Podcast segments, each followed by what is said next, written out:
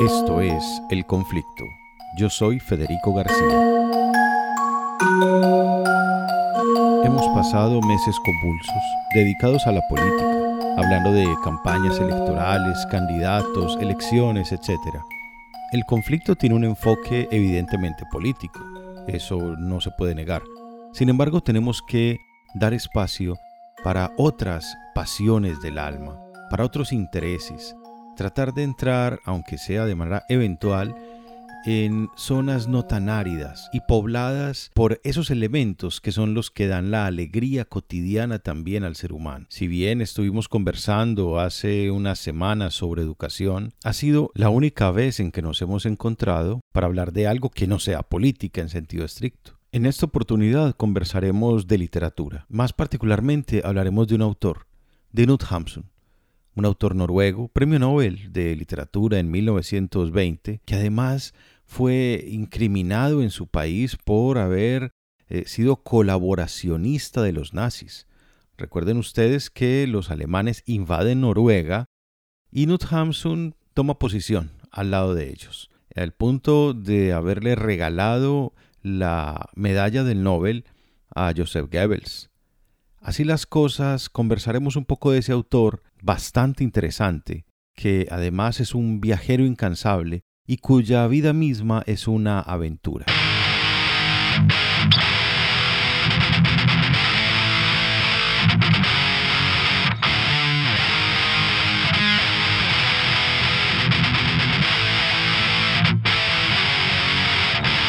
Invitamos a una experta en el autor, pero no solamente es una experta en el autor, en, en Hampson, también es una persona harto solvente en literatura, con un nutrido recorrido académico eh, y una interesantísima perspectiva literaria además.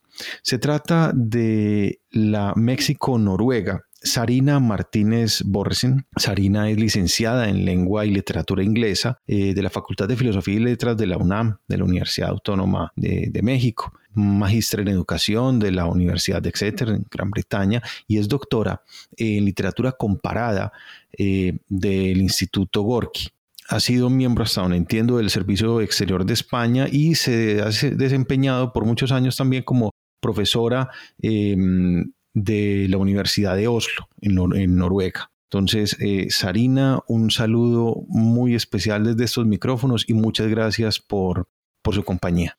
Pues muchas gracias por la invitación. Realmente fue para mí una sorpresa muy agradable que se pusiera usted en contacto conmigo y este, bueno, que exprese interés por un autor que yo creo que hay que, hay que darle el lugar que se merece desde el punto de vista literario. Sí, Knut Hamsun es, es un autor que pues de alguna manera, y aquí es donde pues voy a entrar como a, a, preguntarle a usted qué ocurre allí. Es un autor que parece como anulado de los anaqueles en los últimos años en Latinoamérica. Por lo menos yo le hablo desde la perspectiva de Colombia. Pues no se trata de, saber quién fue premio Nobel en 1920 o no, pero, pero sí estamos diciendo que eh, hasta cierto momento yo percibo que Hamsun fue leído en Colombia, ¿sí? Mm, tal vez en Latinoamérica, pero de pronto empieza a desaparecer tal vez entre los años 60 y 70. ¿Qué percepción tiene usted de eso, profesora Sarina?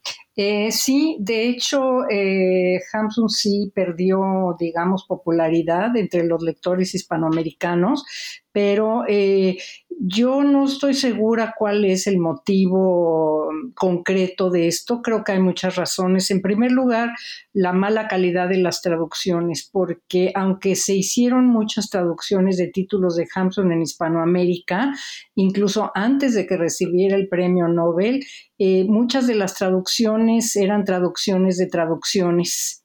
Y pues eso a la larga de alguna manera va, va desvirtuando el original del autor por muchas razones. Eh, entre otras porque, por ejemplo, las traducciones que se hicieron en España por críticos literarios y poetas, y también algunos críticos y poetas y escritores hispanoamericanos, eh, pues de alguna manera fueron compuestas, digamos, mejoradas por, por estos, este, estos traductores y además porque información sobre Hamsun fue pasando de una mano a otra en la crítica, en la prensa a lo largo de los años y eso contribuyó, digamos, a que se volviera un tipo de literatura que se consideraba barata.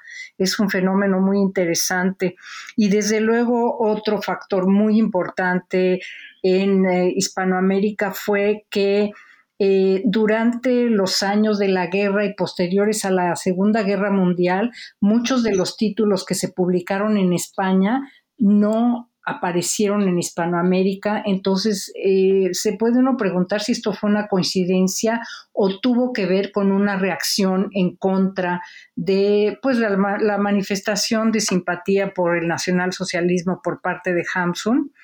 Eh, o, si esto es pura coincidencia.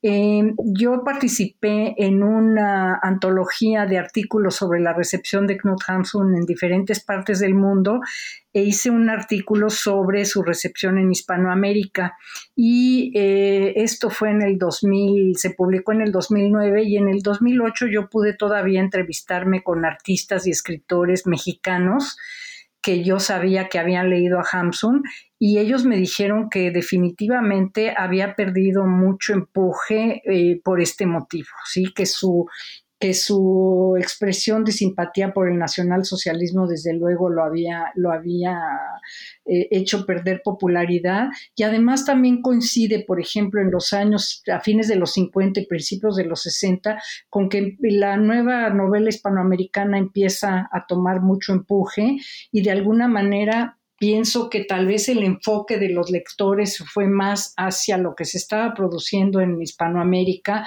que a lo extranjero, sobre todo que lo, lo extranjero en el caso de Hamsun eran traducciones de calidad pues relativamente pobre. Y lo que se estaba haciendo en Latinoamérica en ese momento era maravilloso de todas maneras.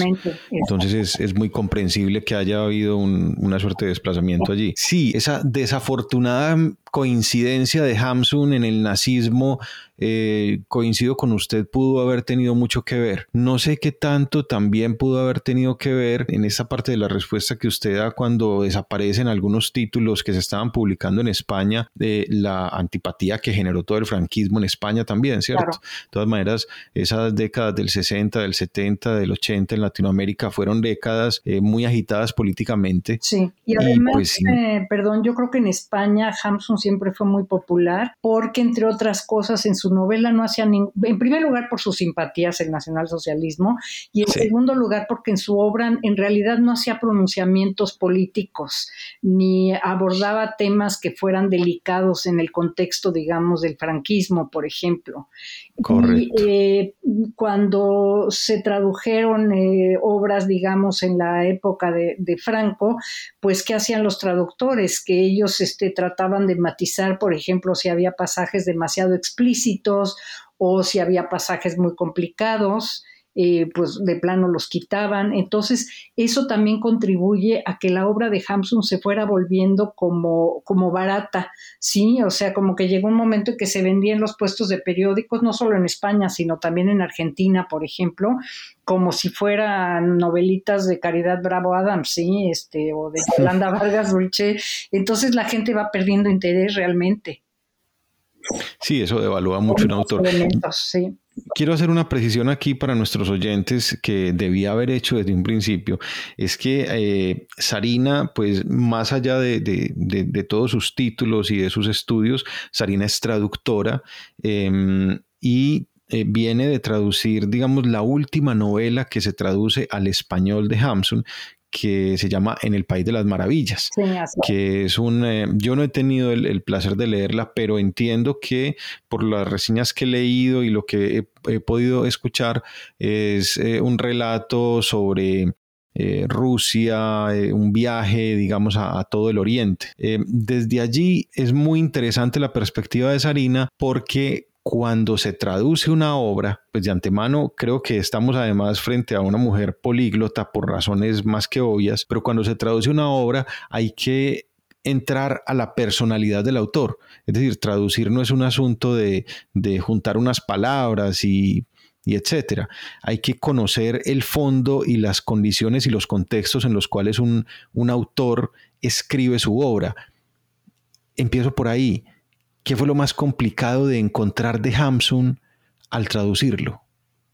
Al traducir esa obra, yo creo que lo más complicado y en el caso, yo creo que de todas las obras de Hamsun es el lenguaje, porque claro, estamos hablando de obras que se escribieron a fines del siglo antepasado o principios del pasado, y el noruego de entonces era muy diferente al noruego de ahora, era un noruego muy parecido al danés, y es un lenguaje eh, que contiene frases y palabras que es muy difícil encontrar en los diccionarios, incluso en diccionarios académicos.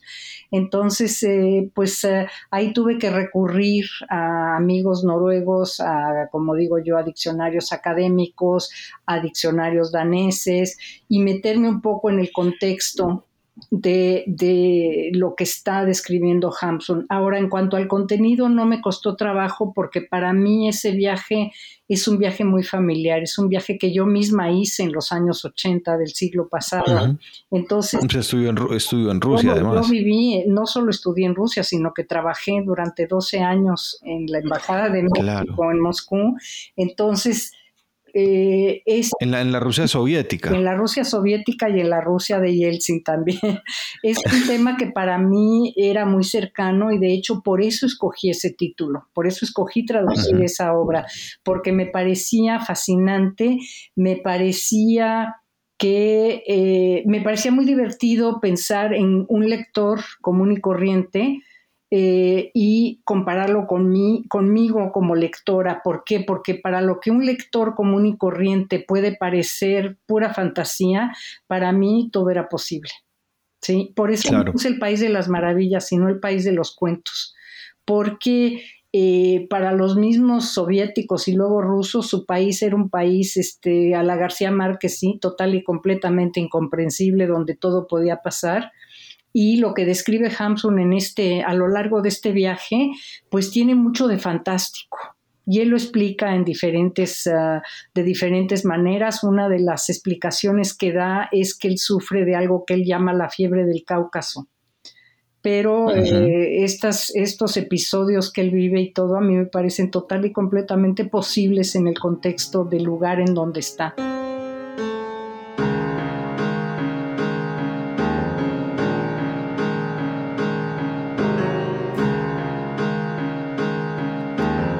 Samsung pues viaja bastante em, teniendo en cuenta la época, es una época donde tampoco era fácil y cómodo viajar.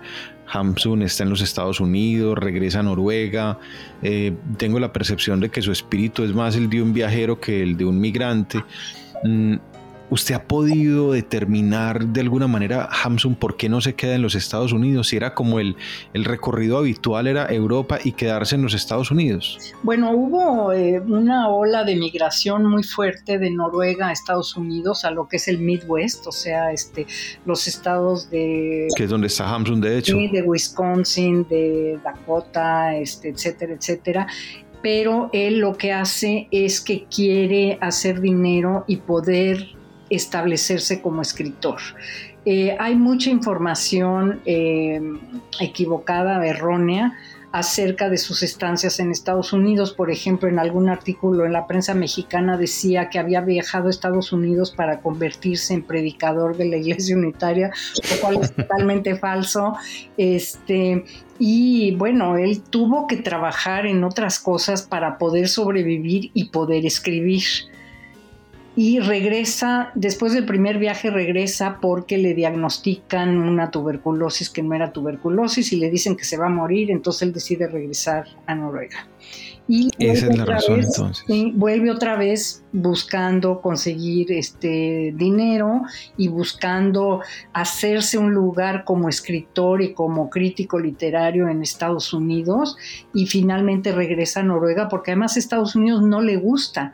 Él escribe varias cosas acerca de Estados Unidos, escribe una obra interesante que se llama algo así como sobre la vida cultural de, de América, como él la llama, de los Estados Unidos en los que en la que critica muchísimo a los Estados Unidos. Ahora no solo lo y, y él tiene él tiene una, una aprehensión con los anglosajones, ¿cierto? Sí, pero por ejemplo nunca vivió en Inglaterra y los odiaba y vivió en Estados Unidos y de alguna manera justifica esta antipatía por los Estados Unidos con digamos que argumentos pues más concretos o más objetivos. Este, lo de Inglaterra yo creo que es totalmente subjetivo. Yo creo que tiene que ver, bueno, dicen que, que mucho con su percepción de la historia, de la participación en de Inglaterra en diferentes eventos eh, históricos, la guerra de los Boers, este, cosas así. Eh, pero yo creo que también tiene que ver un poco con el mercado porque eh, él nunca logró realmente entrar al, al, mercado inglés. Sí, no fue tan popular como por ejemplo lo fue en Alemania, en Rusia, es súper popular, siempre fue muy popular. Sus obras de teatro se pusieron en muchos teatros en, en, en uh, Rusia y después en la Unión Soviética y siempre hubo una gran simpatía y un gran conocimiento, un profundo conocimiento de la obra de Hamsun en, en Rusia, lo cual es muy sorprendente. ¿Sí?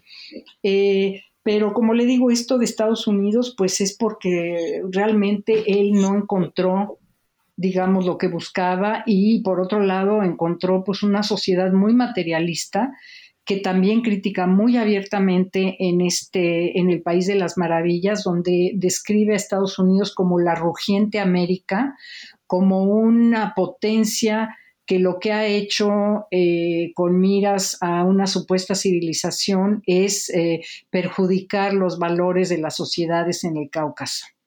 Por ejemplo, habla de la industria petrolera en Azerbaiyán y dice, bueno, los, los azeris adoraban al, fuego, ¿sí? El fuego que producía el petróleo, y aquí llegan los norteamericanos este, y empiezan a construir este, pozos y, y, Nobel se empieza a meter por todas partes y todo apesta petróleo y, y, todo está cubierto de polvo, es una cosa espantosa, etcétera. Entonces ahí también se ve muy claramente esta contraposición entre lo que es, digamos, la vida auténtica y la civilización.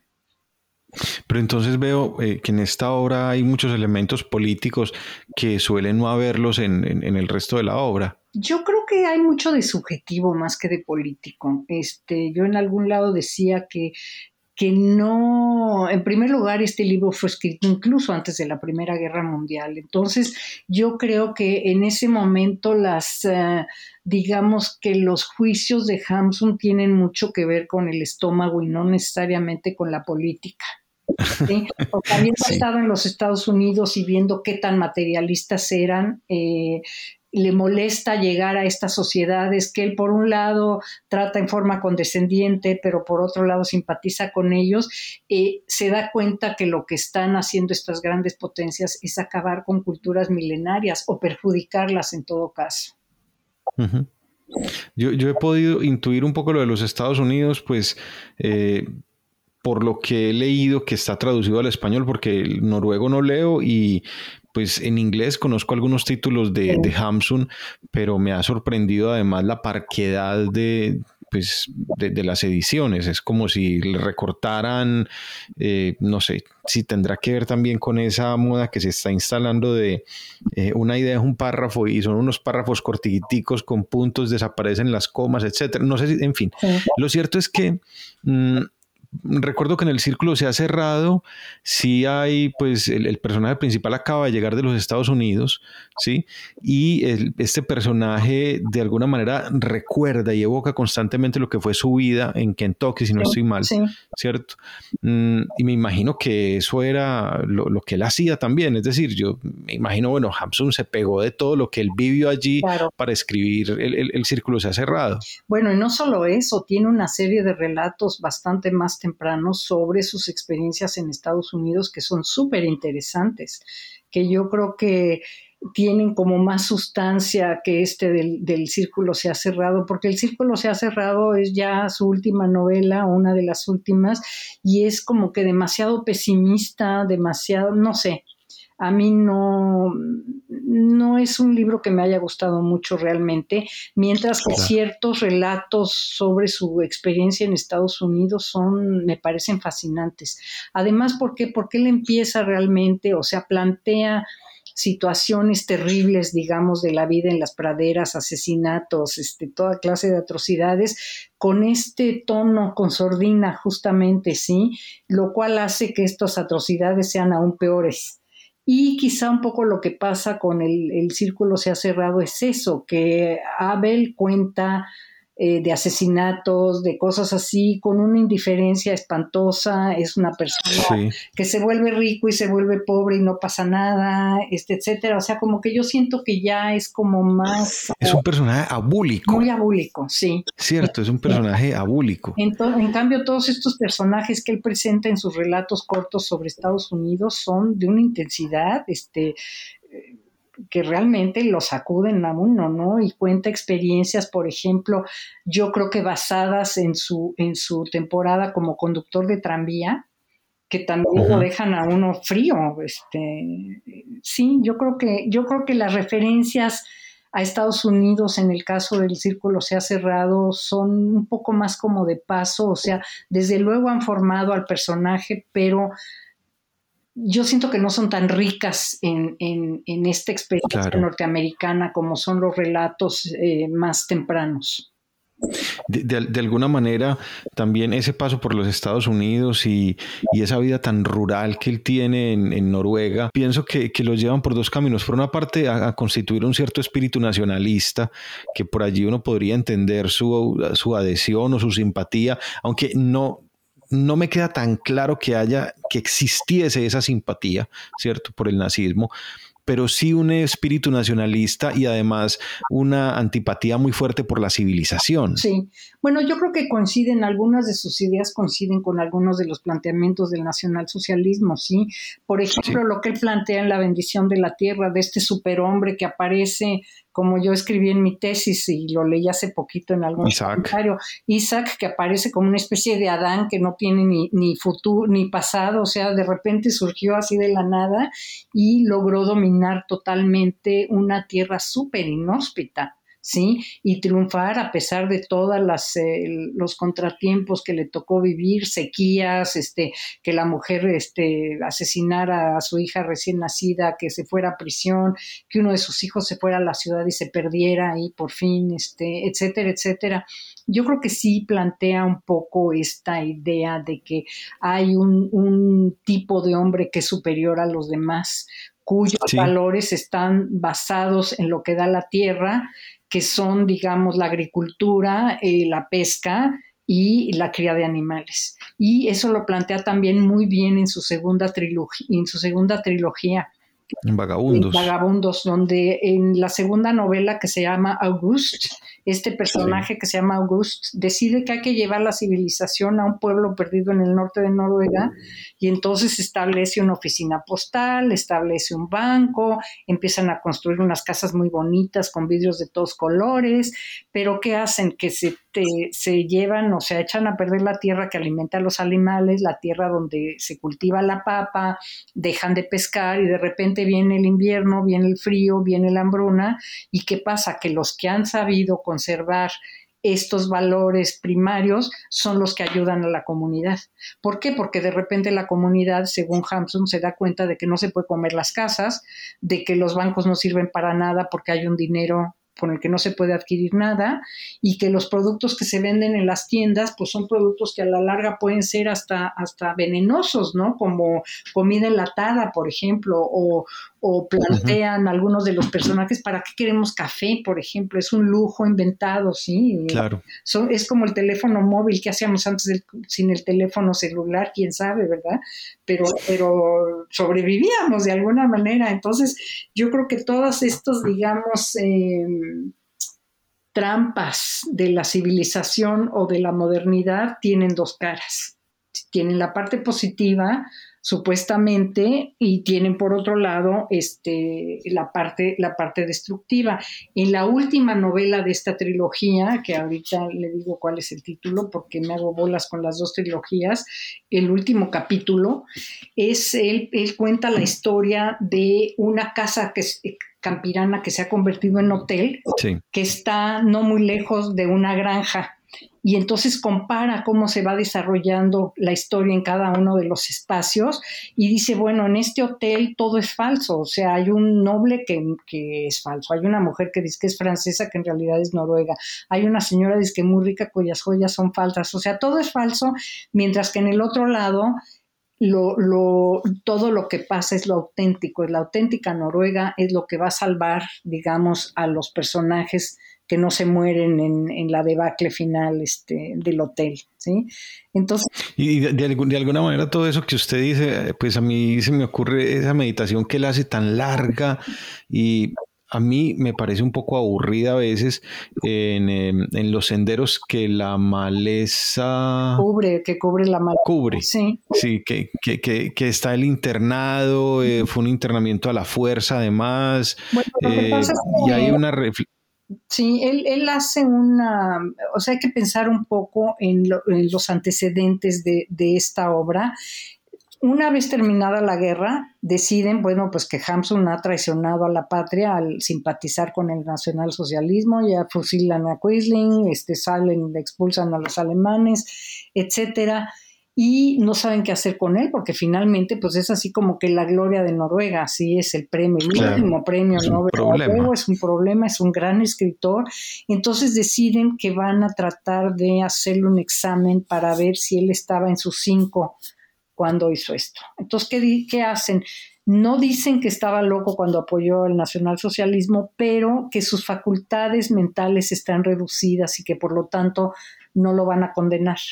Entonces le imponen una multa muy fuerte, no lo meten en prisión, pero claro, estuvo mucho tiempo bajo vigilancia médica para llegar a esta conclusión y lo que él hace durante todos esos meses a escondidas con un lapicito escribe todas estas reflexiones que publica una vez que sale del hospital psiquiátrico y regresa a su casa. Entonces, yo siento que es como una manera de demostrarles a las autoridades que están equivocadas, ¿sí? Que él está totalmente en sus cinco. Y sí, quizá abunda demasiado en historias que parece que no tienen relación con nada, porque hay muchos recuerdos, este, hay muchas historias dentro de las historias. Hay... Las idas a caminar eternas y las divagaciones eternas, sí. Sí, pero eso de alguna manera demuestra que efectivamente él es capaz de eh, percibir lo que está pasando a su alrededor y no solo eso, sino de reproducirlo. Y al final termina diciendo, pues ya, ya se hizo el juicio, ya ya este, se terminó todo y ahí tienen, ¿sí? Y, este es el libro.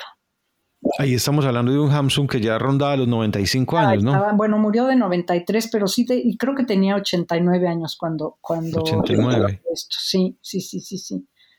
Entonces, pues de alguna manera es, sí, quizá es un poco redundante, quizá es un poco lento, etcétera, pero demuestra justamente lo que él quiere demostrar. Ustedes están equivocados, yo estoy en mis cinco. Soy capaz de... Me voy a ir, me voy a ir muchísimos años atrás en esas publicaciones eh, semanales cuando empieza a aparecer hambre. ¿sí? En, Noruega. El éxito que tuvo hambre fue inmediato. Casi mm, inmediato, sí. O casi inmediato. Y además llega a, ser traducido muy rápidamente, llega a ser traducido rápidamente al francés, al, al alemán, eh, supongo que al ruso por lo que usted me está diciendo, sí. Pero eh, para el cierre del siglo XIX, para, el comienzo del siglo XX, Janut Hamsun es una figura literaria importantísima entre los escritores vivos más importantes de ese momento. ¿sí?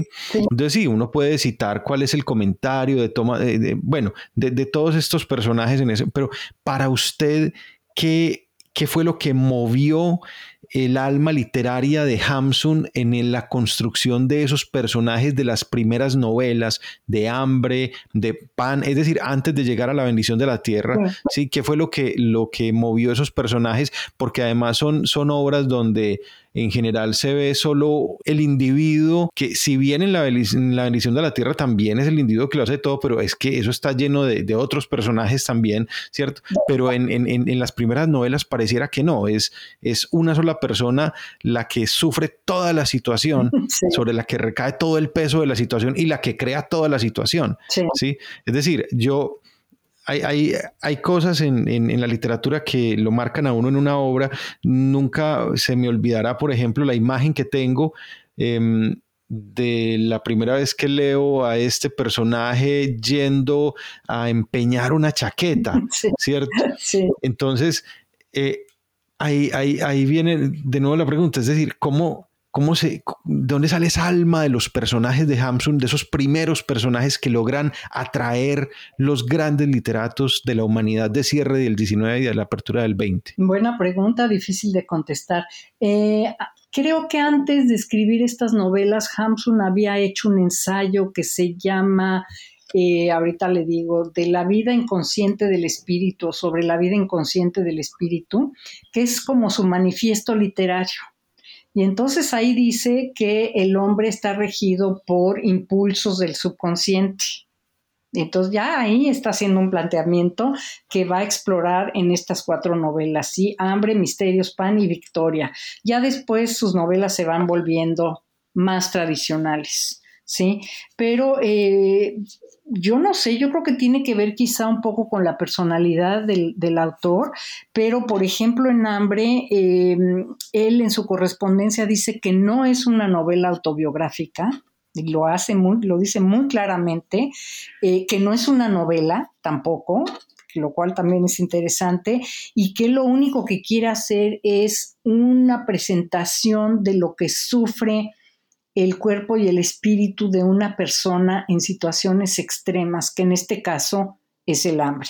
Y de alguna manera, digamos que se ve el patrón de su ensayo de la vida inconsciente del espíritu al presentar todo lo que pasa en la mente, sobre todo en la mente del personaje de hambre, ¿sí? Que es un hombre que además no tiene nombre y eh, que eh, pasa hambre, pero pasa hambre por voluntad propia en realidad, y que describe, digamos, estos, estos extremos de conciencia provocados por el hambre física. Pero el hambre física es provocada por este subconsciente que no le permite dejar de escribir, por ejemplo, o dejar de quererse desarrollar como, un como periodista. Y eso es un poco lo que le pasa a Hampson como persona, como escritor. O sea, él trabajó como, trabajó construyendo caminos, trabajó despachando en tiendas, trabajó dando clases, trabajó como, como pastor, este, trabajó como conductor de tranvías, como ayudante de un pastor de la iglesia unitaria, o sea, you name it, como se dice en inglés, pero sin embargo siempre enfocado a esta, a esta necesidad, digamos, de explorar y expresar el subconsciente. Entonces yo creo que viene un poco de su personalidad, yo creo que viene un poco también de esta, digamos, esta vida paralela de una persona que sufrió una niñez y una juventud muy duras. ¿sí? en circunstancias realmente muy difíciles y que siempre tuvo muy claro qué importante era para él expresarse como escritor y que nada importaba más y que era capaz de pasar hambre con tal de llegar a su meta. Y qué bueno que, qué bueno que persistió, ¿sí? Porque si no, no estaríamos aquí hablando de él, ¿sí? Y estaríamos privados de estas obras maravillosas.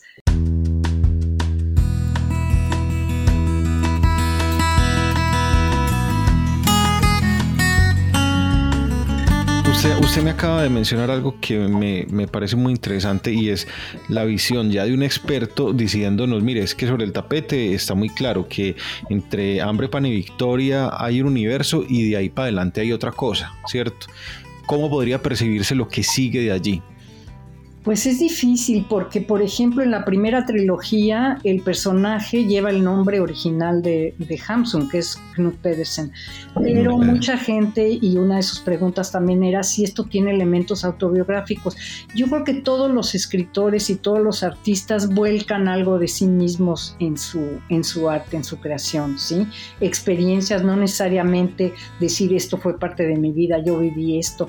Pero claro, el ponerle en su propio nombre al personaje que va a ser el hilo conductor de esta trilogía, pues tiene mucho que ver, pero por otro lado, eh, si, si, vemos como que ya el personaje que es Knut Pedersen, que cuenta mucho en primera persona, ya no está contando sobre él mismo, sino que está contando sobre lo que ve, ¿sí? En, Un vagabundo toca con sordina habla de una cosa, en La estrella de otoño, bajo la estrella de otoño habla de otra, y en la última también, en la última alegría habla de otra.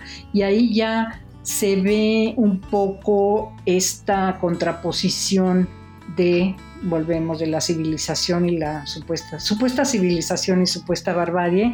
Y también hay, pues él expresa ciertos puntos de vista sobre las relaciones personales, este, y sobre la violencia, por ejemplo, eh, creo que es eh, al inicio de un vagabundo toca con sordina, eh, él ah, dice que va a contar un artificio, va a ser un artificio y cuenta la historia sorprendentemente de un personaje mexicano que es además de una, de una violencia.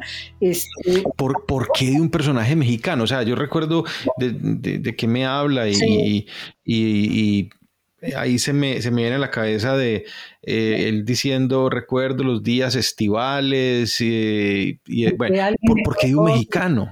Yo creo, no creo que él haya estado en México, pero en muchas obras habla de México, lo cual es interesante.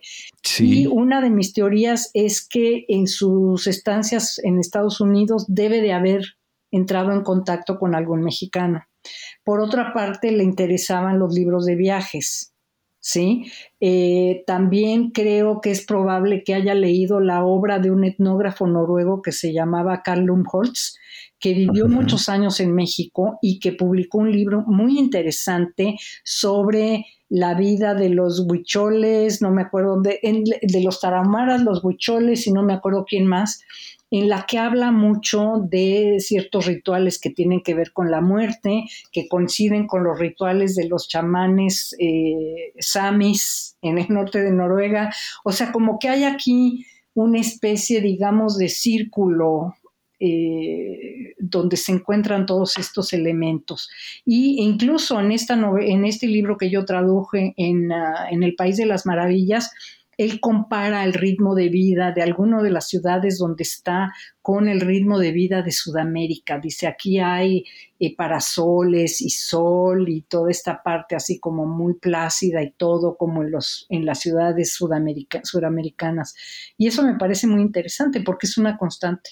Entonces, él leyó libros de viaje, evidentemente leyó, por ejemplo, a Mark Twain, debe de haber leído a Herman Melville, que, pues, que escribieron finalmente sobre experiencias en, Hispanoamérica. Debe de haber leído a Lumholtz. Entonces hay este, este interés y siempre es lo mexicano. También hay una, hay una serie de novelas que se llama, ahorita le digo, este, aquí tengo todos los títulos, eh, la ciudad de Segelfoss, sí, y los hijos de su tiempo, me parece, en el que habla de un personaje mexicano, o sea, de un personaje noruego que se había ido a México y había vuelto a la ciudad de Segelfoss eh, como un hombre muy rico que tiene dos hijos mexicanos que son descendientes de Moctezuma, o sea, todo un rollo, este. Increíble. otro, cuento. Todo eso, está todo eso no está traducido, o sea, de la obra de Hamsun. Eh, traducido está, creo que no llega a la mitad la obra traducida. Bueno, lo que pasa es que es muy vasta la obra y afortunadamente yo creo que todas las traducciones o la gran mayoría de las traducciones españolas antes de los años 90 como que se han ido perdiendo y hay una traductora noruega que se llama Shiste Bagetun que junto con una española empezaron a traducir los títulos de Hamsun ya directamente de noruego al español y están haciendo un excelente trabajo. ¿Sí? Entonces yo espero que, este, que, se animen a, que nos animemos a hacer, a traducir más, más a Hamsun y que se conozca todo esto. Yo creo que, yo creo que en América hispánica sí hay un interés todavía eh, por Hamsun. Yo creo que la aparición de estas traducciones va a redundar en un, digamos, en una en un renacimiento de Hamsun en América Latina, que era lo que yo decía en mi artículo, sí que, que si vemos, si vemos, por ejemplo, los catálogos de bibliotecas en Hispanoamérica, digo, yo no pude ver en todos los países, pero vi en México, en Colombia, de hecho, en Chile, en Uruguay y en Argentina, y hay muchísimos títulos en las bibliotecas, pero casi todos son traducciones de traducciones. Y sin embargo... Pues eh, en, Colombia lo, que se está vendiendo de Hamsun eh, es de Nórdica. Lo, que últimamente se está leyendo es de Nórdica. Directas. Pero mire, por ejemplo, un detalle curioso, cuando yo hice este artículo sobre las traducciones, me encontré que en... Ah, en ah, Colombia habían aparecido fragmentos de obras de Hamsun publicadas como si fueran obras completas en los años 20 es muy probable. Sí, y una cosa bien interesante, aunque no tiene fecha, es que una de las obras de Hamsun, creo que fue Hambre, se publicó como, como, recurso electrónico, es decir, para invidentes. En México y en Colombia salieron eh, eh, ediciones grabadas de obras de Hamsun para gente invidente. Pues yo no sé, no. sé qué edición sería, pero mi padre me habla o me hablaba de donde él leyó a Hamsun inicialmente y él me, él me hablaba de un tomo que estaba en la biblioteca de su padre a su vez, que era una, una biblioteca pues de principios o del primer cuarto del siglo XX, del primer y segundo cuarto del siglo XX, eh, y, que, en este tomo había, había cuatro novelas de Hamsun, ¿sí? Lo que usted me dice tiene mucho sentido, cuatro novelas recortadas muy probablemente. Probablemente, sí. Sí, sí, porque además, pues por ejemplo, no solo las recortaban, este Misterios en Argentina se publicó en dos, en dos partes, eh, La bendición de la tierra también se publicó en dos partes, eh, hay quien dice que eso se debe a la mala calidad de las traducciones, yo no creo que tenga nada que ver con eso, yo más bien creo que son trucos de mercadotecnia, o sea, vamos a vender un libro como si fueran dos, ¿sí? Eh, y hay, es posible aislar historias de, de Hamsun que aparecen en las novelas, estos artificios, como por ejemplo la historia del mexicano, y publicarlas como si fueran un, un libro, digo, una historia independiente. Sí. Además, me imagino que como el asunto de los derechos de autor todavía no estaba tan claro y no había una universalización de los medios de comunicación, era muy fácil engañar. Claro, y de, y de hecho es eh, con lo que yo empezaba en este artículo, diciendo que una de las labores que Hamsun le dio a uno de sus hijos fue perseguir ediciones piratas de su obra en Hispanoamérica. Entonces, que había un interés, ¿sí? O sea, que si se, digo, que Charles Dickens no fue el único que sufrió por la cuestión de los derechos de autor, sino también Hamson. Lo que pasa es que ya estamos en otro siglo, en otro contexto, y, y yo creo que era menos difícil perseguir estas ediciones piratas, pero sin embargo no dudo que hayan aparecido muchísimas, ¿no? Hasta la fecha hay... Sarina, de, de todos estos personajes que, que, construyó Hamsun, ¿cuál, cuál, ¿cuál puede ser Hamsun? ¿Cuál es el más cercano a él? Yo creo que el más cercano es el personaje de Hambre. Sí. Sí, ¿por qué? Porque es un joven que está viviendo en Cristiania, como Hamsun en un momento dado, que a, cualquier Cristiania era Oslo antes, ¿no? Oslo, fue, fue Cristiania hasta 1925 y después volvió a tomar el nombre de Oslo. Entonces es un hombre que a, cualquier costo quiere ser escritor, está dispuesto a sufrir cualquier penuria, a chuparse los dedos, a chupar cerillos, astillas, este, con tal de, engañar al hambre y que eh, no le falta talento, pero no siempre tiene suerte, no siempre logra colocar este, eh, obras en los periódicos, por ejemplo, y además está, digamos que en un círculo vicioso, porque como es tan arrogante en el buen sentido de la palabra, que no quiere hacer nada que no sé escribir, no siempre puede mantenerse como escritor, por lo tanto sufre de hambre que lo lleva a un estado de conciencia total y completamente exaltado y por lo tanto hacer una serie de locuras que no siempre le permiten escribir. Por ejemplo, pierde la llave de su casa, entonces no puede entrar a su casa, acaba viviendo con una familia a la que no le puede pagar renta, entonces lo sacan a patadas a vivir en el corredor, este, etcétera, etcétera, y al final de la novela se embarca en un barco ruso este, y decide que va a hacer lo que sea, pero es un final abierto finalmente, ¿no? Eh, yo creo que ese es el personaje con el que Hamsun se, con el cual puede uno relacionar más a Hamsun, a pesar de su negativa de que no era una, una obra autobiográfica. Es evidente que hay... hay Y de que no era una novela también. Sí, exacto. No es ni es novela ni es autobiográfica. también habla mucho de él como persona, ¿sí? Eh, yo creo que eso también influye en su simpatía por el nacionalsocialismo, esta idea de ir siempre en contra de la corriente, ¿sí? De llevar en contra, de, de, buscar eh, conflicto, este, de, no sé, yo creo que sus relaciones personales deben de haber sido muy difíciles, ¿sí? Este, me hace pensar en, en Tolstoy, me hace pensar en Dickens, que eran unos escritores brillantes, pero como personas deben de haber sido terribles.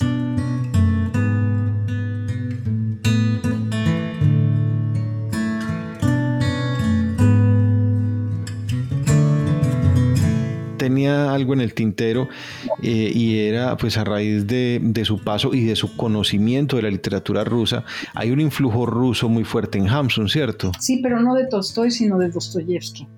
De Dostoyevsky, claro. Sí, es clarísimo. Es que el personaje de Hambre, pues, pues hombre, no es un Raskolnikov, pero tiene por allá un aire, ¿o no? No, y él, él reconoce que tiene una deuda muy grande con Dostoyevsky y en esta obra que yo traduje hay una digresión pues de varias páginas donde habla de los escritores, de algunos escritores eh, rusos, pero no tiene ninguna simpatía por Tolstoy, lo compara con Ibsen y dice, bueno, estos escritores deberían de dedicarse a escribir y no volverse filósofos, ahora resulta que son la voz de la conciencia rusa y de la conciencia noruega y, y en realidad lo que deben de hacer no tomar, no hacer poses, sino escribir. Y sin embargo dice que Dostoyevsky pues es como un dios realmente y tiene cierta razón, al grado de que a él lo acusan de haber plagiado este relato de Dostoyevsky que se llama El jugador. Hamsun tiene una, un, un, relato que se llama Una historia del juego, padre e hijo, una historia del juego, pero que también está basada en su experiencia personal, porque Hamsun jugó y perdió muchísimo dinero en casinos en, en Europa no podía, o sea, era un, jugador empedernido y eso lo demuestra muy bien y sí hay paralelos con la obra de Dostoyevsky, pero yo no creo que, haya sido un plagio así abierto. Sí, tenía una, vida lo suficientemente rica en lo personal como para necesitar pues ir a, buscar las obras de otros, sí. sí. Sí, definitivamente. Pero tiene también esta idea de la importancia de la tierra, lo que en ruso se llama pochestva, que tiene que ver con qué es lo que, eh, la importancia de la tierra, ¿sí? La importancia de la agricultura y todo, que eso es más patente en Tolstoy que en, que en Dostoyevsky. Dostoyevsky es mucho más, es un escritor de mucha más introspección, mientras que pues Tolstoy también tiene mucha introspección, pero plantea mucho la importancia de la agricultura, de, de estos valores, ¿sí? Que este, que son como más, digamos, que son más del escritor hacia afuera, mientras que Dostoyevsky es de afuera hacia adentro. En, el concepto suyo y saliéndonos completamente del asunto de Hamsun, mm, desde su punto de vista, ¿de cuál de los dos autores tiende a ser más complicado de leer? ¿Tolstoy o Dostoyevsky? Dostoyevsky, para mí, desde mi punto de vista, Dostoyevsky. Eh, yo creo que Tolstoy es muy rico y realmente sus, novelas, eh, no las he leído todas, pero todas las que he leído me han parecido fascinantes. Por ejemplo, Guerra y Paz, pues al final tiene un apéndice sobre todo, una reflexión sobre lo que es la guerra y la paz, que es verdaderamente impresionante. Es un tratado, a mi modo de ver, filosófico y no me parece digamos que no creo que pierda calidad literaria por hacer estas reflexiones eh, de tipo filosófico, político, histórico, pero eh, no sé cuál me gusta más, pero que me parece más difícil de pues de asimilar sobre todo, no tanto de leer, porque sus historias no son difíciles, pero son terribles. Son terribles. Yo, yo tenía una percepción contraria. Yo tenía la percepción de que Dostoyevsky podía ser un poco más, más amigable desde el estilo literario, menos difícil de leer, ¿sí? Y un poquito más, más árido Tolstoy. E, esa era como la percepción que yo, que yo venía teniendo. Incluso me daba curiosidad que mi hija mayor, siendo adolescente, se aficionó a Dostoyevsky y no a Tolstoy. Pues claro, eso lo entiendo perfectamente, sí. Pero a ver, dígame, ¿cuántas eh, películas y series de televisión hay basadas en obra de Dostoyevsky, por ejemplo? Pues yo francamente solo recuerdo haber visto Crimen y Castigo. En cambio, Solo han hecho cuántas este, versiones de Ana Karenina de Guerra y no, no, no, etcétera. O sea, como que es mucho más, eh, es más novela, eh, digamos, en el sentido más amplio de la palabra que, que Dostoyevsky. Sí, o sea, ¿qué, qué pasa en Dostoyevsky? Que es, hay muchísima introspección y por otro lado logra, por ejemplo, con Crimen y Castigo, logra hacer una especie de novela policíaca a la Hitchcock, en la que todo el mundo sabe quién es el criminal, pero hay que hacer que el criminal confese. ¿sí? O sea que nosotros como lectores estamos desde afuera viendo esto, sabemos que el policía sabe que Raskolnikov mató a la, a la mujer, pero eh, hay un juego psicológico entre el policía y Raskolnikov y luego hay otra, otra trama que es entre Raskolnikov y Sonia, entre Sonia y su papá. O sea, es, es, una cosa verdaderamente desde el punto de vista psicológico de una riqueza y con esta trama policíaca. Claro. Yo creo que Tolstoy es como más tradicional, es más como Dickens, ¿sí? Que hace unas novelas muy interesantes con una crítica social feroz, con muchísimo humor, pero que son como más fáciles, como que hay menos introspección, es mucho más fácil ver la división entre los buenos y los malos, ver cómo los buenos y los malos nunca se encuentran. Este, estoy simplificando, pero... Eh, sí, pero, pero lo hace de una manera muy clara y muy agradable. de, hecho, de hecho, pues, a ver, eh, quisiera preguntarle un par de cosas más antes de que cerremos, pero eh, quisiera también dejar sentado pues como mi deseo de que hagamos un encuentro eh, con un compañero que es profesor de literatura eh, para sentarnos un poquito a hablar de, toda esta literatura romántica del siglo XIX, del, principios del siglo XX, ¿cierto? Em, ¿Usted me acepta esa invitación? claro que sí. Sí para que hablemos un poquito de, sí, de, Tolstoy, de, Dickens, em, pero vamos también como a hacer ahí unos, unos parangones que me han llamado mucho la atención y es con esta obra que de pronto se ha puesto de moda em, de esta señora de Orgullo y Prejuicio, que empezaron a salir en televisión una cantidad de, ¿cierto? Jane Austen y me, me llamó mucho la atención porque, bueno, pero eso será para el tema de ese programa para que lo, para que lo conversemos. Sarina, y desde su punto de vista, ¿sí es la bendición de la tierra el puntal para el Nobel? Pues yo creo que recoge muchos elementos, digamos, de la obra de Hampson. Es una novela excelente, o sea, a mí realmente me parece, alguien la describió así como la Biblia del agricultor, eh, es una riqueza, o sea, hay eh, la descripción de los personajes, por ejemplo. Yo creo que Isaac es el menos interesante, más bien su mujer, este, los lapones, por ejemplo, este, y luego toda esta todas estas tramas acerca de, los, de los lapones, bueno, que además es un término despectivo, pero él los, los describe como lapones y no como samis, que son sucios, que son ladrones, que son engañosos, que son mañosos, pero por otro lado, entre ellos hay chamanes, este, etcétera, etcétera. Yo creo que sí reúne muchos elementos que... Eh, que ameritan el Nobel, pero yo más bien creo que pues a un escritor quizás se le puede dar el, el, Nobel por su trayectoria como escritor. Sí, en eso estamos de acuerdo, sí. Entonces, si bien se habla sobre todo de la bendición de la tierra, yo creo que muchas de sus novelas merecen eh, es decir, lo que, le, lo que la, la, pregunta realmente es si es lo más grande que escribió Hamsun, La bendición de la tierra. Yo creo que en términos generales sí. Pero en lo personal, por ejemplo, a mí me gusta mucho más eh, las primeras novelas, desde luego Hambre, y esta segunda trilogía, de la cual estoy eh, ya traduciendo la primera novela, que es Vagabundos, me parece excelente porque además, o sea, el, la riqueza de los personajes, las descripciones de la naturaleza, la riqueza de las tradiciones en las comunidades eh, apartadas, digamos, de la civilización, este, el humor, este, toda esta combinación de violencia, de tradiciones, de brujería, de todo eso me parece realmente fascinante. ¿sí? Y no son las novelas más valoradas de, de curiosamente. No, no, no, no, no suelen serlo. De hecho, en, los anaqueles lo que más se ve no es eso. Las primeras, sí, que, que son excelentes definitivamente y son, y realmente son, digamos que un parteaguas en la literatura universal. Este, son realmente lo que, digamos que el inicio de la corriente de conciencia, el inicio de la, de esta investigación, de este examen del subconsciente, sí, eh, que es tan importante que se va a desarrollar en autores como Joyce, como Beckett, este, que son además discípulos de, de Knut Hamsun, ¿no? El mismo Juan Rulfo este, lo dijo muy claramente, que para él la influencia de la obra de Hamsun había sido determinante. Y conste que leyó unas traducciones malísimas, ¿eh?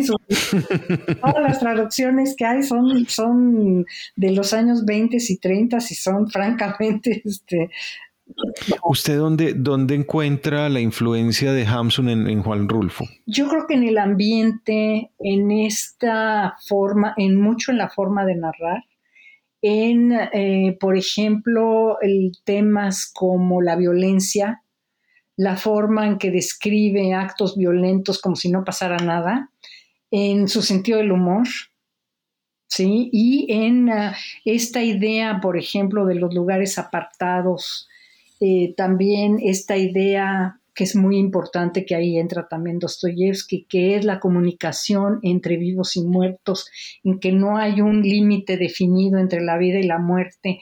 Eh, Dostoyevsky tiene un cuento buenísimo que se llama Bobok, Babok sería en ruso, que no sé si usted ha leído, que es sobre un periodista ruso borracho que sale de un entierro y se queda dormido sobre una tumba en el cementerio, entonces empieza a escuchar cómo los muertos empiezan a hablar entre ellos, que es total y completamente Juan Rulfo.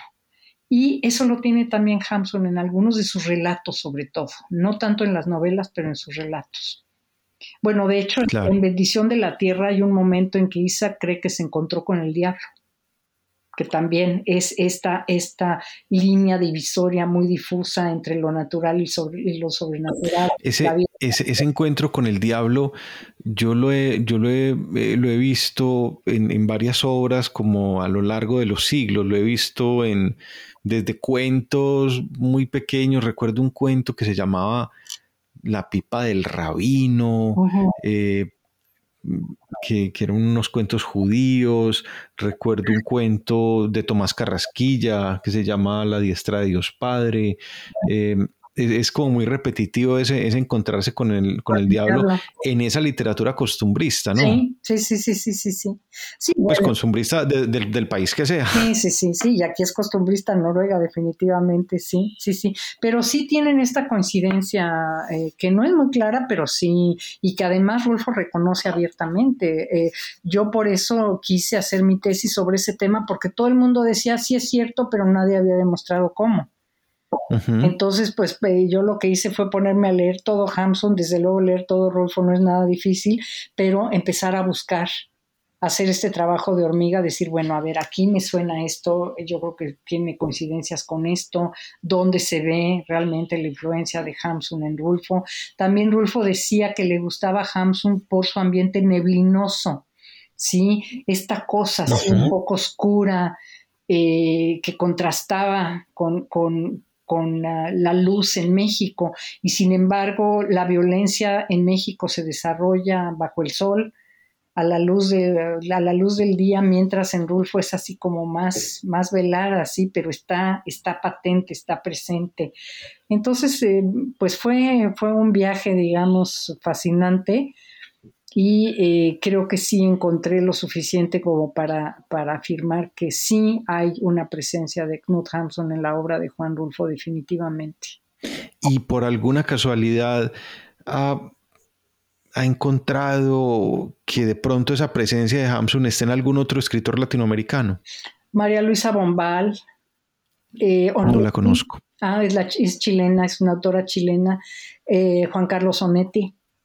Eh, en Onetti, sí. Uslar Pietri, ¿quién más? Mara es Rosa, ¿sí? Entonces, este, hay, hay bastante. Eh, colombianos no sé, no, no, no se me ocurre ninguno. Pero, bueno, pero interesante de todas maneras, e interesante ese, ese, rastreo de la, de la, pues, de, de la obra de Hamsun que ¿Lo podemos enmarcar entonces como escritor costumbrista, cree usted? Mm, yo creo que muchas de sus novelas tienen un elemento costumbrista definitivamente. Por lo nacionalista. Por lo nacionalista, por esta descripción de la vida en las comunidades, en ciertas comunidades noruegas, pero no podemos decir, por ejemplo, que Hambre sea una novela costumbrista. No, para nada, no, no. Entonces, este, sí tiene, tiene elementos, elementos costumbristas definitivamente, sí. Pero yo no diría que es una novela costumbrista con mayúsculas, tampoco diría que es una novela telúrica, aunque tiene muchísimo de la novela telúrica, ¿sí? Esta idea de que la tierra forma, moldea al hombre y no al revés, ¿sí? O que el hombre finalmente moldea a la tierra eh, a pesar de todas las dificultades. Eh, pero como le digo, es una obra tan rica que hay elementos de todo, eh, pensando y qué, pena tocar de nuevo como el asunto de lo político ya, ya por el cierre, pensando en, esto que le ocurre a Hamsun y pues ese, no sé, eh, esa forma de anularlo de alguna manera que, que se ha venido dando y que al parecer tiene que ver por alguna simpatía que haya tenido, pues por regalar la medalla del Nobel, por tener una cita con Hitler, que eso parece que es tener algo más que una simpatía. Pero recuerdo mucho una carta que escribe García Márquez en el año 81 cuando se va a vivir a México em, y que la publica el periódico El Tiempo en Colombia eh, al presidente, creo que era una carta abierta al presidente Turbay, ¿sí? Él se va a vivir a México hasta donde entiendo porque estaban empezando a hacer cierto tipo de persecuciones, en fin, y poco más o menos en esta carta dice, mire, yo no quiero que me pase lo mismo, pero además usted tiene que entender que el oficio de escritor y el hombre que piensa determinadamente son indisociables, somos la misma persona, ¿cierto? ¿Puede uno pensar eso en, en? ¿Y usted cómo lo ve desde el punto de vista suyo, dedicada, entregada a la literatura toda su vida? es decir, que la, que, la postura política y la obra van de la mano. Sí, no. Yo creo que la postura política parte de ciertas idiosincrasias personales. Pero, eh, como le decía, mucha de la obra de Hamsun se escribió antes de la Primera Guerra y entre las dos guerras. Y yo creo que incluso en Noruega hay una especie como de movimiento hacia tratar de separar al hombre, digamos, de simpatías políticas del escritor, porque es innegable que es un escritor de primerísima. ¿Sí? que no es anticuado, porque alguien me decía, bueno, y no, no parecen caducas sus obras, no las descripciones que hace, por ejemplo, en el caso de En el País de, los, de las Maravillas, no parecen anticuadas. Yo creo que no, es obra que no tiene fecha de caducidad, pero yo creo que sí hay que hacer un ejercicio, y creo que lo están haciendo en Noruega, de separar al escritor del hombre que simpatizó con el nazismo. Eh, no fue, él no fue miembro activo del, partido nazi en Noruega, mientras que su mujer y sus hijos sí lo fueron. Ah, sí. sí, él aducía que no estaba enterado de las atrocidades que cometían los nazis, quién sabe, eso es cuestionable. La entrevista que tuvo con Hitler fue un desastre, porque en primer lugar él ya estaba muy sordo, y en segundo lugar, él tenía una agenda y Hitler tenía otra. O sea, Hitler lo que quería era que Hamsun llegara y le dijera que él era un genio, que lo que él escribía era una maravilla y que todos eran felices. Y lo que trató de decirle Hamsun era que aunque él simpatizaba y no estaba en contra de la ocupación eh, eh, nazi de Noruega, que el comisario que estaba, que representaba a los nazis en Noruega, era una persona muy negativa y que él le proponía que lo cambiaran. Que lo cambiara. Entonces, claro, pues eh, imagínense si le llegan a decir al Führer cómo tienen que hacer las cosas, aunque sea... Como que eso le dañó el día a, Hitler, dos, tres días, se la pasó muy mal por eso. Sí, sí, sí, fue una cosa aparentemente muy desafortunada. Desde luego todo eso fue muy desafortunado, pero no es una justificación, sino de alguna manera eh, una, como que una vista un poco más cercana a lo que Hamsun pensaba de todo esto. Él creía que Noruega podía ser parte de una especie de, de, de, de Europa germánica, que iba a ser frente a los ingleses y a los franceses, sobre todo a los ingleses, a los que él odiaba. Este, pero yo creo que también esto era un poco, esta idea de ir un poco en contra de la corriente, además él era anticomunista, entonces pues también eh, recuerde cómo las lealtades y cómo los, las, las alianzas cambian este, según, según los, los vientos políticos, ¿sí? En un momento de acuerdo. Eh, Estados Unidos se alió con varios países hispanoamericanos con los que después estuvo en desacuerdo porque tenían tendencias de izquierdas. ¿Por qué? Porque tenían un enemigo común en un momento dado, pero una vez que desaparece el enemigo común, aparece otro y entonces hay que cambiar las lealtades, ¿sí? Es un poco como una especie de juego de, de cartas. Eh, juego. No, bien interesante, bien interesante eso.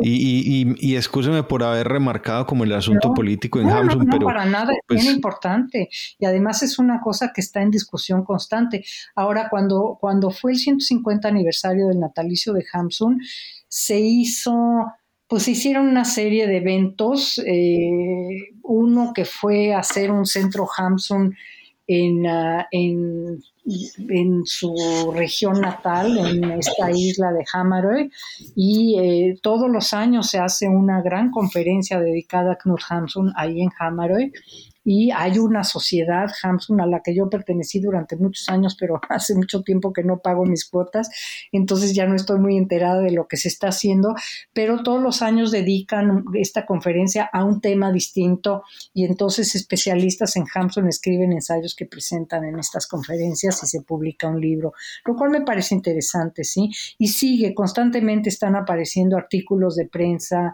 cuestionando, bueno, cómo debemos de juzgar a Hamsun, debemos de juzgarlo como escritor, debemos de juzgarlo como político, etcétera, etcétera, ¿sí? Bueno, y leemos a Vargas Llosa, que es un gran escritor a pesar de sus posiciones. Bueno, ¿qué me dice de Octavio Paz? Este... Por eso. sí, sí, sí. Es muy desafortunado de Celine, de Ezra Pound, este, cuántos autores no hubo que, que tenían este, tendencias eh, que no necesariamente eran de las simpatías de todo el mundo, ¿no? Es, una de acuerdo. Sí, sí, sí. Pues profesora Sarina, de verdad que delicioso conversar con usted sobre Hamsun, muy interesante lo que nos ha contado. Em, quisiera comprometerla para una próxima ocasión para que hablemos no solo de Hamsun, sino en general de literatura eh, y de verdad pues muy valioso digamos eh, lo que usted ha venido investigando lo que ha descubierto sobre el autor y aún más el hecho que usted esté traduciéndonos estas cosas al español a los que jamás hablaremos luego por ninguna razón por ninguna razón no no no estoy totalmente de acuerdo sí. Sí, sí, y bueno, se cuestiona, a veces eh, hay gente que cuestiona el leer a, autores en traducción, pero como dijo la moderadora de una, de una presentación en la cual participé, ¿qué haríamos los lectores sin los traductores? No, pues tendríamos solamente los autores de la lengua materna. No en vano tenemos a San Jerónimo como el patrón de los traductores. ah, San Jerónimo es el patrón de los traductores, sí. sí, sí. Así no sabía que tenía patrón. Sí, yo tampoco me enteré hace poquito, pero yo creo que es una labor bien valiosa y muy, ah, muy estimulante, ciertamente. Dentro de la, dentro de la traducción, usted que, que pues lo tiene como oficio, em, ¿siente que hay más dificultad desde cierto idioma hacia el español o en general podría, pues usted que domina varios idiomas? Pues no, no sabría decirle en realidad. Yo creo que depende mucho del autor y estoy segura de que hay traductores de todos los idiomas. Este, yo tengo amigas que son traductoras del ruso al español que han hecho un excelente trabajo y bueno, el ruso es un idioma súper difícil, pero yo creo que cada, cada quien tiene especialidades en distintos idiomas y también eh, desde luego es mejor que un traductor sea amante de la literatura, eh, porque quizá un amante de la ingeniería no sería tan buen traductor de literatura, pero podemos encasillar o sea, no podemos, ah, digamos que poner a los traductores en cajones de diferentes especialidades, ¿sí? Bueno, pues profesora Sanina Martínez Borges, muchísimas gracias. De nada. Y de nuevo espero que nos podamos ver en una próxima ocasión. Claro que sí, con mucho gusto. Seguimos en contacto. Muchísimas gracias. Bueno. El conflicto es un podcast presentado, escrito y producido por Federico García música libre de derechos o de autoría del productor. Si le gusta este programa, póngale un me gusta, suscríbase o compártalo con sus amigos. Igualmente, escríbanos, comente los contenidos y sugiéranos temas. Si quiere participar en el programa, póngase en contacto. Puede escribirnos al correo electrónico legionariosdelaverdad.gmail.com